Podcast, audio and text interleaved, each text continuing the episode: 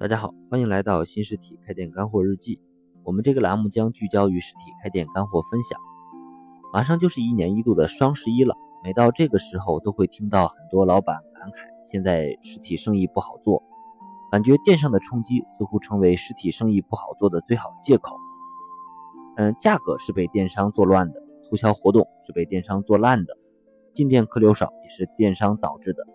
更让很多老板上火的是，现在客户动不动就会拿电商来说事、来比价。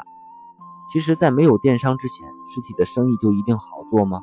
不也照样一大堆问题，照样很多老板关店破产吗？从客观上来讲，只要这个消费总量还在，生意就能做，只不过要根据市场的变化来调整自己做生意的方式和思维罢了。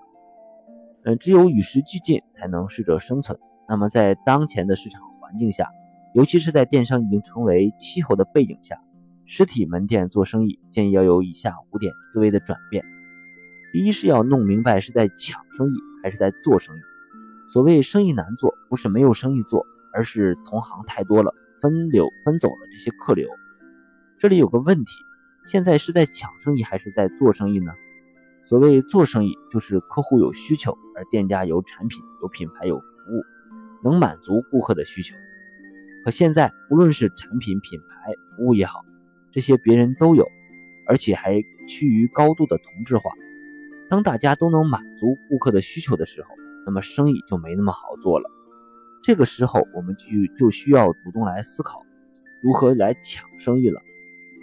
那么怎么来抢呢？就是要做到人无我有，人有我优，要有足够的差异化。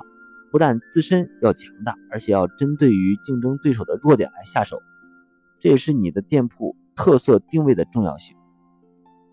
第二个就是要考虑先卖人再卖货，在有足够的选择权的背景下，客户压根就不缺买东西的地方，再加上产品和品牌的同质化日趋严重，门店和产品本身的吸引力就没有多少了。从门店销售的次序来讲，就必须要改为。先卖人再卖货，让进店的客户先对店里的销售人员产生兴趣，建立一定的认可和信任感，然后才能谈产品的事儿。若是人都卖不掉，这个货就更难了。从产品的、从店铺的这个角度来说呢，就是要重视店铺的社交形象，这是我们一直倡导和实践的，把店铺当做 IP 来做，做好社群的运营。这里有一个需要注意的底线，就是千万不要得罪顾客。虽说店家不会故意的得罪顾客，但是在无意中，可能经常会干出不少得罪顾客的事儿来。而且在现在这个自媒体时代，得罪一个顾客可能带来影响是上百人，绝对的得不偿失。第三是要注意，现在的顾客的脾气会越来越大。所有的顾客都有一个毛病，就是在市场供不应求。而且顾客自己没有选择权的时候，往往会能够忍受店家的缺点，但是，一旦转为供大于求，到处都能买到，也就是客户的选择权越来越大的时候，他们的脾气也会越来越大，往往是一眼不爱就会用脚投票。这就要求我们店里要完善产品、服务和运营的体系，需要做好一些细节，才能最大限度的降低这个风险。第四是建议都学一些消费者。心理学，中国的消费者有三大特点：第一是要面子，第二是感性多于理性，第三是坚决不认错。汇总起来就是一句皇上心态。开店做生意，每天接待的都不是普通人，而是一个又一个的小皇上。我们经常用的一句话就是把顾客当上帝。估计很多店老板到现在也没有弄清楚这句话的真正含义。它的真正意思是讲，不是店家把顾客当上帝，而是顾客自己把自己当上帝。所以开店做生意，多少还是要学一些消费心理学的。毕竟客户没有那么专业，买东西的时候，更多的时候是感性而不是理性。所以产品专业知识背得再熟练，都只是次要的因素。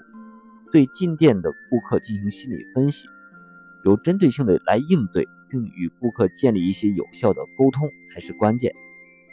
关于这个消费心理学，在我们的开店社群里有一个专题的分享。第五是要重视店里的人事管理。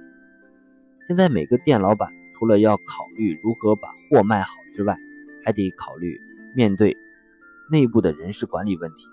从技术难度来讲，管人比卖货要复杂多了，而且现在大多管理的是八零九零后的互联网一代，这就需要我们每个店老板都要学会和他们的沟通方式。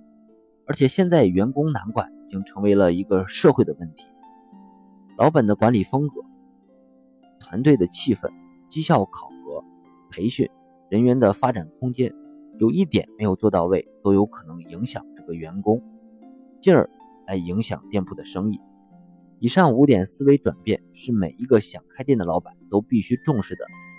建议首先要抱着一个接受的态度，先拥抱这个变化，在这个过程中进行学习调整，进而寻找自己的机会，才能立于不败之地。